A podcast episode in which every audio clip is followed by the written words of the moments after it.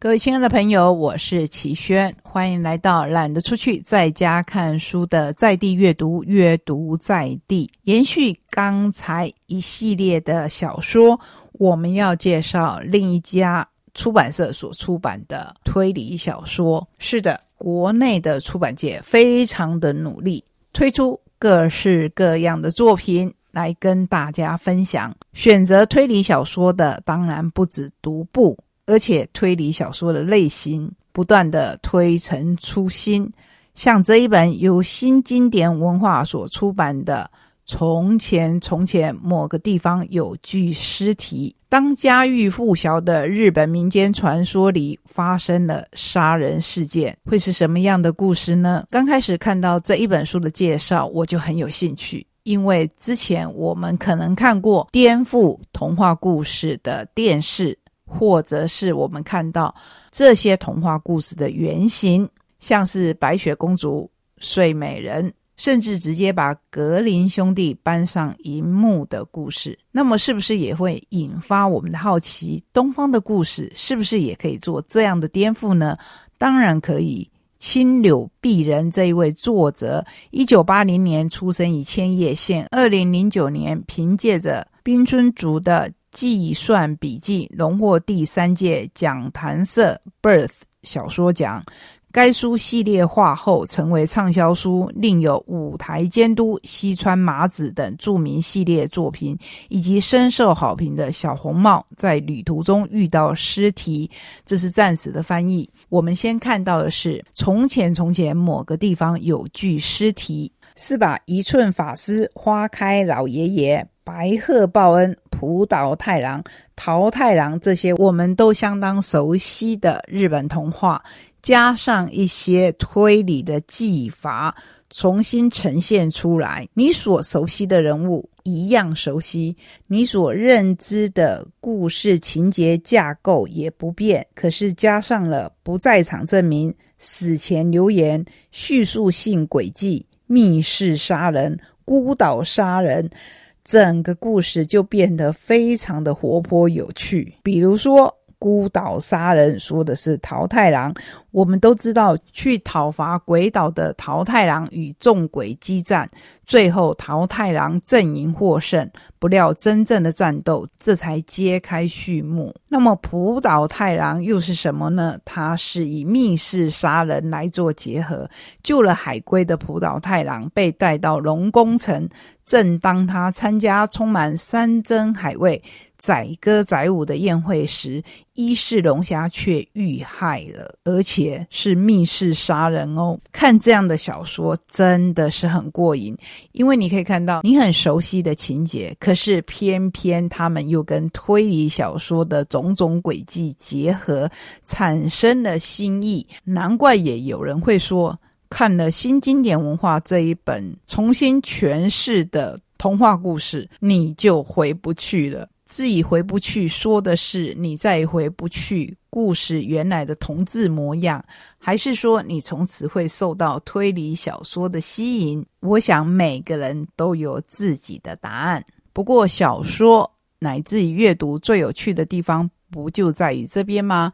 接下来我们还要再看一本小说，这是时报文化所出版，作者是上官鼎的《变法》。上官鼎是谁？相信过去很爱看武侠小说的人，还有现在看他从政界退下来以后，重新进入小说世界的读者们都不会陌生。六零年代新派武侠小说作家。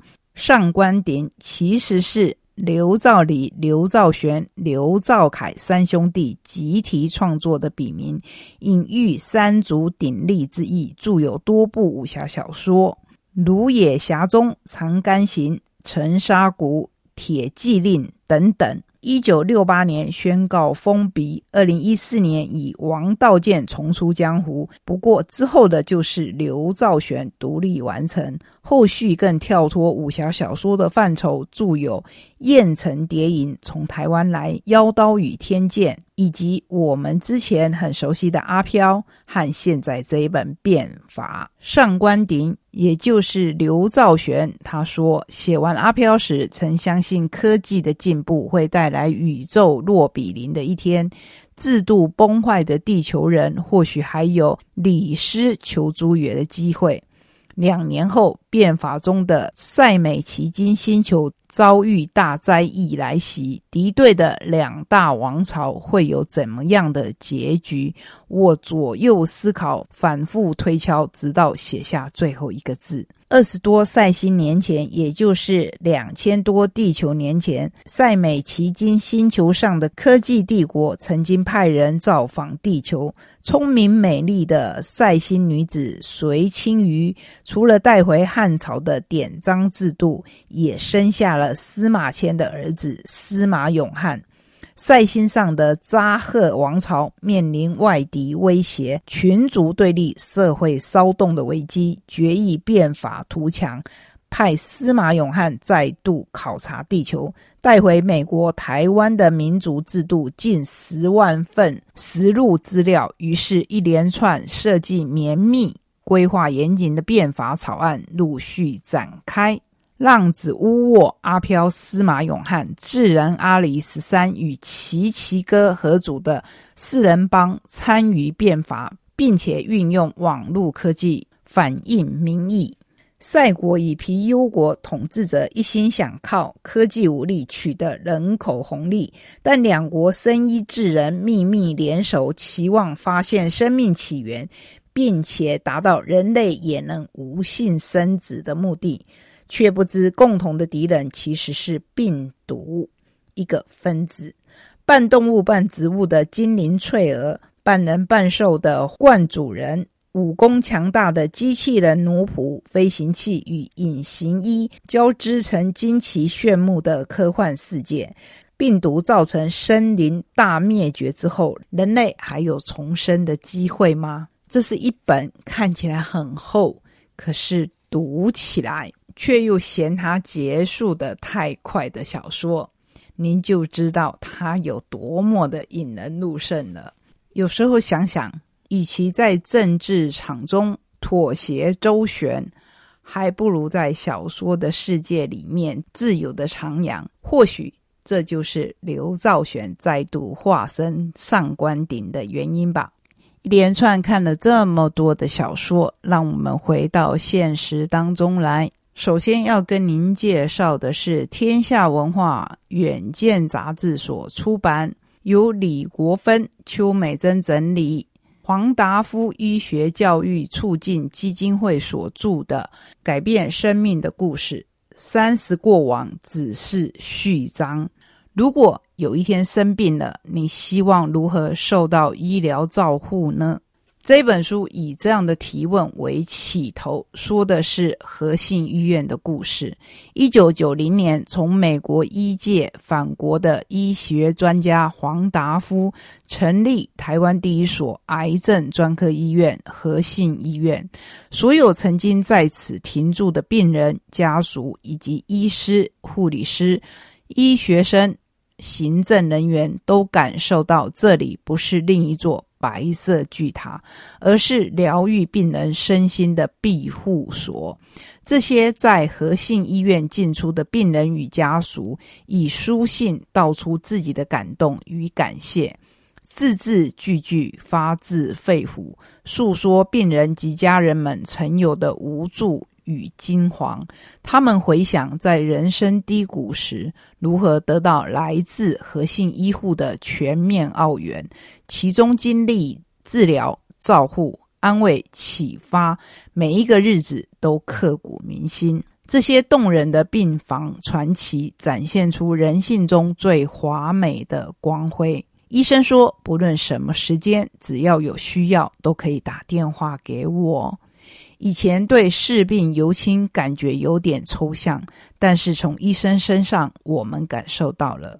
感谢你们，除了照顾我，也照顾我家人的心情。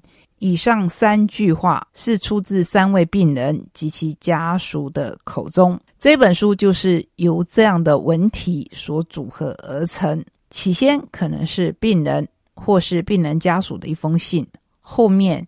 有医院的人员，可能是医生，可能是护理师，也可能是医学生乃至于行政人员他们回应的感受。黄达夫院长说：“我们面对的不只是一个人的生命，而是一家人的幸福。”这样的承诺让和信医院用三十年的岁月，将癌症病人的五年存活率提升到百分之七十四。这个百分之七十四要跟什么来对照？就是全台湾癌症病人的五年存活率是百分之五十四，而且和信医院更证明了一件事：医院的使命不只是治病，而是如彼得·杜拉克所言，是改变生命的地方，使得人生因而不一样。我们刚才提到，全台湾癌症病人的五年存活率是百分之五十四，也就是稍稍超过。一半的离癌病人，他们能够度过五年存活率的大关卡。可是，在和信医院有百分之七十四，多了百分之二十，也就是五分之一的人口。难怪当初我离癌的时候，会有人说要不要去和信看一看。当然，人家说生心言猪然后，每个人的选择都跟他过去的经历、现在的想法。以及未来的结果有关。不过，不管做什么样的决定，只要是能够带给自己信心的决定，我觉得都是好决定。